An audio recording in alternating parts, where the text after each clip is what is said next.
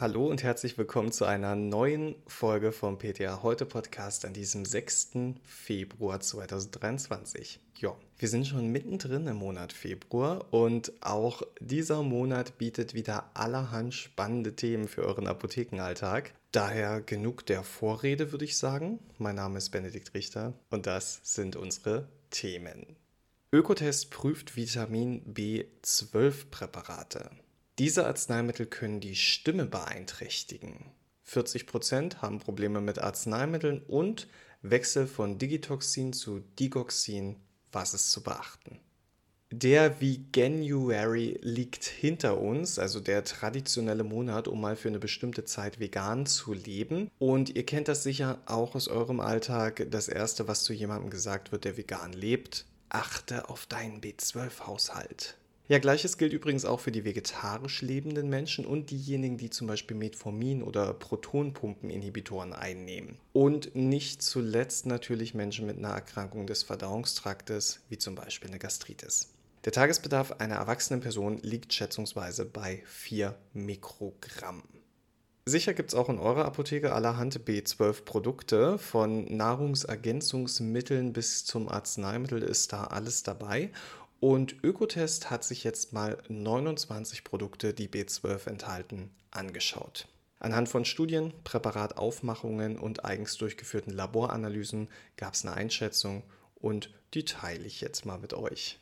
Als gut oder sogar sehr gut stuft Ökotest 4 der fünf untersuchten Arzneimittel und Lebensmittel für besondere medizinische Zwecke ein. Dazu gehören die B12 Asmediktropfen und Vitamin B12 Loges 1000 Mikrogramm Kapseln. Leichte Abzüge gab es für B12 Ankermann 1000 Mikrogramm Tabletten und Vitamin B12 Ratiofarm 10 Mikrogramm Tabletten. Beide enthalten Titandioxid als Hilfsstoff und der gilt ja als umstritten. Übrigens, von den genannten vier Produkten ist nur das B12 von Loges als vegan gekennzeichnet. Der allseits beliebte und bekannte Klassiker Vita Sprint hat für seine Trinkfläschchen nur ein ungenügend bekommen. Zugelassen ist Vita Sprint B12 laut Testbericht als traditionelles Arzneimittel für die Indikation Besserung des Allgemeinbefindens. Ausreichend Beweise für die Wirksamkeit in diesem Gebiet liefere eine traditionelle Zulassung jedoch nicht. Fünf Produkte wurden mit sehr gut oder gut bewertet, ganze 17 Produkte wurden als befriedigend oder mangelhaft eingestuft, zwei sogar als ungenügend. Hauptkritikpunkt bei all diesen Präparaten war die enthaltene Tagesdosis des Vitamins. Und da sprechen wir jetzt nicht von einer Unterdosierung. Teilweise überschritten die Produkte die Höchstmengenempfehlung des Bundesinstituts für Risikobewertung um wenige Mikrogramm, aber teilweise enthielten sie auch 40 mal so viel Vitamin B12 wie vom BFR bei Nahrungsergänzungsmitteln als sicher eingeschätzt wird und es sind 25 Mikrogramm pro Tag. Ökotest schreibt hierzu, der Körper kann Vitamin B12 auch in sehr hohen Dosierungen nur geringfügig aufnehmen, den Rest scheidet er aus und produziert daraus sozusagen jede Menge teuren Urin. Studien der vergangenen Jahre legen nahe, dass eine langfristige hochdosierte Einnahme von B12 mit Gesundheitsrisiken wie einem gesteigerten Risiko für Lungenkrebs und Oberschenkelhalsbrüche einhergeht. Hochdosierte Präparate sollten daher nur zeitlich begrenzt und bei einem bestätigten Vitamin B12-Mangel angewandt werden. Und noch ein Wort zu den zwei mangelhaften Präparaten. Das ist einmal Doc Morris Vitamin B12 Mini-Tabletten und Vitamace Vitamin B12 Tropfen. Das Wort, das ich nenne, ist Gehaltsabweichung, denn in diesen Produkten wicht der tatsächliche Gehalt um mehr als 50 Prozent in positiver bzw. um mehr als 20 Prozent in negativer Richtung vom etikettierten Sollgehalt ab. Abschließend fehlte Ökotest auch, dass viele Präparate nicht auf Personengruppen oder Ernährungsformen hinweisen, bei denen eine Supplementierung vom Vitamin B12 empfehlenswert ist. Denn wer gesund ist und tierische Lebensmittel zu sich nimmt, braucht keine B12-Präparate, weder gegen Müdigkeit und Erschöpfung, wie etliche Anbieter suggerieren, noch um Energie und Leistungsfähigkeit im Alltag sicherzustellen, sagt Ökotest im Testbericht. In den Wintermonaten vergeht in der Apotheke eigentlich kein Tag, an dem nicht mal irgendjemand heiser ist, egal ob Kundinnen oder Kolleginnen oder vielleicht ihr selbst. Und wenn eine PTA nicht reden kann, dann erschwert das den Arbeitsalltag ungemein. Und auch ich musste schon mal eine Woche hier im Podcast aussetzen, weil mir das zarte Stimmchen fehlte. Heiserkeit oder kurzzeitiger Stimmverlust aufgrund einer Erkältung, das kommt relativ häufig vor. Spannend wird es aber nochmal, wenn nicht die Erkältung, sondern bestimmte Medikamente schuld sind. Störung der Stimmfunktion nennt man Dysphonie und zur Dysphonie ist eine neue S2K-Leitlinie erschienen. Erstellt wurde die Leitlinie unter der Federführung der Deutschen Gesellschaft für Phoniatrie und Pädaudiologie e.V., kurz GPP. Ja, zu Beginn habe ich das so nebenbei erwähnt, Heiserkeit wird durch Erkältung verursacht. Das ist natürlich viel zu einfach gedacht. Es gibt ganz, ganz viele mögliche Auslöser, die auch in dieser Leitlinie genannt werden. Also von Laryngitis oder Wucherung an den Stimmlippen über Verletzungsfolgen, zum Beispiel nach einer Intubation, bis hin zu Tumoren. Auch neurologische Faktoren wie eine Stimmlippenlähmung können ursächlich sein und sogar hormonelle Auslöser sind bekannt. Das ist zum einen die Pubertät, das kennen wir als Stimmbruch, aber auch Schwangerschaft und Menopause können Klang und Leistungsfähigkeit der Stimme verändern. Wir wollen jetzt aber mal über die Arzneimittel sprechen. Die Leitlinie rät zu einem Nebenwirkungscheck. Bei allen stimmgestörten Patientinnen, die Medikamente einnehmen, soll die Möglichkeit einer unerwünschten Wirkung auf die Stimme überprüft werden, heißt es. Insbesondere an folgende Arzneimittelklassen sollte gedacht werden. Die ACE-Hämmer, da könnte nämlich die Stimme durch den als Nebenwirkung auftretenden Reizhusten beeinträchtigt werden. Dann auch Analgetika, wenn sie überdosiert werden oder zu lang eingenommen werden, weil dann kann es zur Einblutung in die Stimmlippen kommen. Antihistaminika, eine weitere Gruppe wegen der Mundtrockenheit, die sie verursachen können. Antitussiva und Opiate, auch hier Mundtrockenheit und zusätzlich vermindertes Abhusten von Schleim. Und Benzodiazepine wegen der Relaxation der stimmgebenden Muskulatur. Glukokortikoide, vor allem inhalativ, weil sie da die Stimmlippen-Schleimhaut reizen, aber auch systemisch wegen des Abbaus der stimmgebenden Muskulatur. Und last but not least, die Kontrazeptiva, die können zu einer Absenkung der Stimmlage führen. Auch Anticholinergika, Bisphosphonate und Aldosteron-Antagonisten sollte man als mögliche Auslöser im Hinterkopf behalten. Das war jetzt nur ein kleiner Auszug auf ptaheute.de findet ihr eine Liste mit allen Wirkstoffgruppen, die die Leitlinie erwähnt. Was macht man jetzt, wenn man den Verdacht hat, die Heiserkeit oder Stimmbeeinträchtigung hängt mit gewissen Medikamenten zusammen? Die Leitlinie rät dazu, in Abstimmung mit den verordneten Ärztinnen soll geprüft werden, ob die Medikation geändert werden kann oder Maßnahmen zur Vermeidung der Nebenwirkungen ergriffen werden können. Hierfür sind auch Beruf, Interessen und Situation der betroffenen Patientinnen einzubeziehen, Bestimmte Berufsgruppen wie Lehrerinnen oder auch Hobbysängerinnen, die werden über Einschränkungen am Stimmorgan nur wenig begeistert sein und deswegen sollten diese Personengruppen idealerweise bereits vor Therapiebeginn über mögliche Nebenwirkungen aufgeklärt werden. Wir sehen es mal wieder. Medikament verordnen lassen, in der Apotheke abholen, einnehmen, fertig. So leicht geht es nun mal nicht.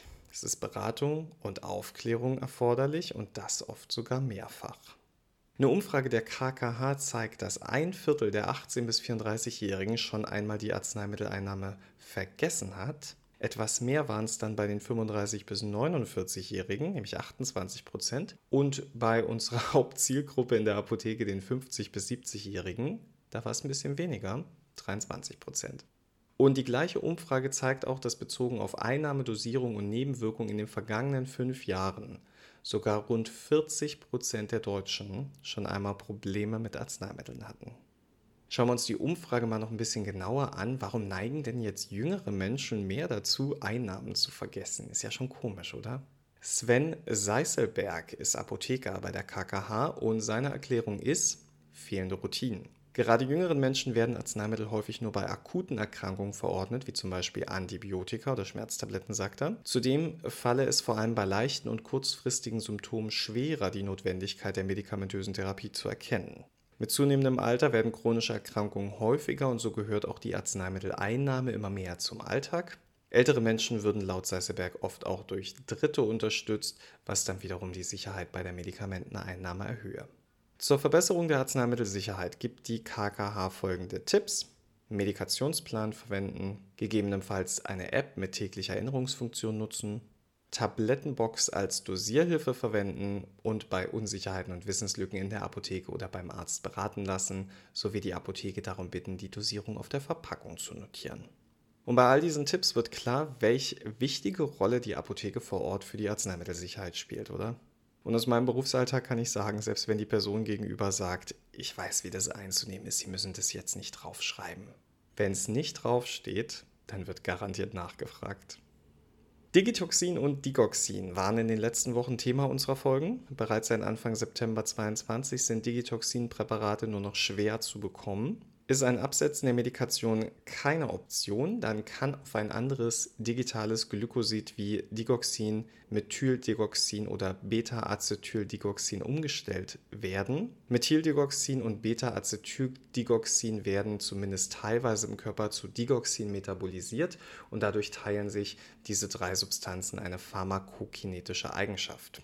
Im Gegensatz zum Digitoxin wird nämlich das Digoxin und damit auch die anderen zwei vorwiegend renal eliminiert. Die Ausscheidung über die Niere ist aber ein bisschen ungünstig, weil das Präparat hauptsächlich bei älteren Menschen und somit in einem Patientenkollektiv mit nachlassender Nierenfunktion eingesetzt wird. Die Kolleginnen von pta heute.de haben da mal ein schönes Fallbeispiel rausgesucht. Erst letzte Woche ist Frau B nach einer zweiwöchigen Auswaschphase von Digitoxin auf Beta-Acetyldigoxin umgestellt worden. Heute hat sie ihren Ehemann in die Apotheke geschickt, um ihr eine Packung Loperamid zu besorgen. Sie vermutet, sie hat was Falsches gegessen. Und das Apothekenpersonal hat einen anderen Verdacht, denn bei gastrointestinalen Beschwerden wie Durchfall, da klickt es im Kopf und das kann nämlich auch auf eine Überdosierung von digitales Glykosiden hindeuten.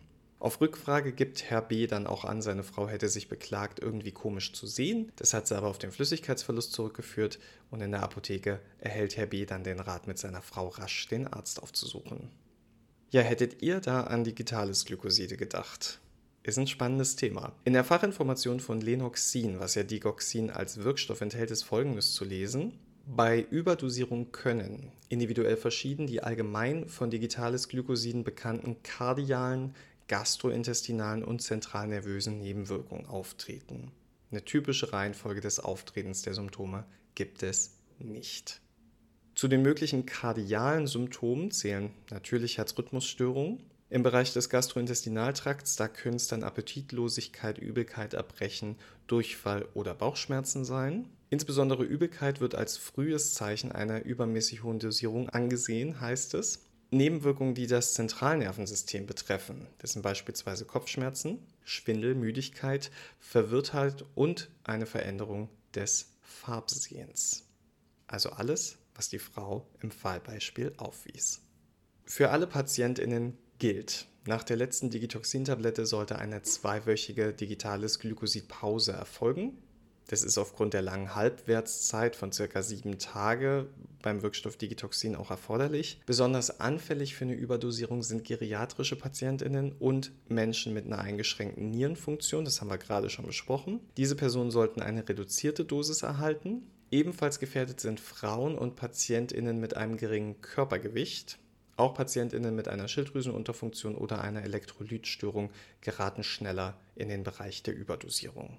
Und auch im Bereich der Selbstmedikation sollte man ein bisschen aufpassen, was mit digitales Glykosiden kombiniert wird. Calcium zum Beispiel darf unter einer digitales Glykosidtherapie keinesfalls intravenös angewendet werden. Auch eine orale Supplementierung kann kritisch betrachtet werden. Gleiches gilt für die Einnahme von Vitamin D3, was ebenfalls den Calciumspiegel erhöht. Und auch Laxantien können bei übermäßigem Gebrauch den Elektrolytspiegel verschieben und zu einer Verstärkung der Glykosidtoxizität führen. Ja, mit diesem spannenden Thema der Pharmakologie verlasse ich euch auch schon wieder. Vielen, vielen Dank fürs Zuhören. Ich wünsche euch jetzt eine ganz wundervolle und fröhliche Woche und hoffe, niemand ärgert euch. Und wenn ihr mögt, dann hören wir uns nächste Woche wieder. Ich bemühe mich, nicht heißer zu werden. Bis dahin, gehabt euch wohl.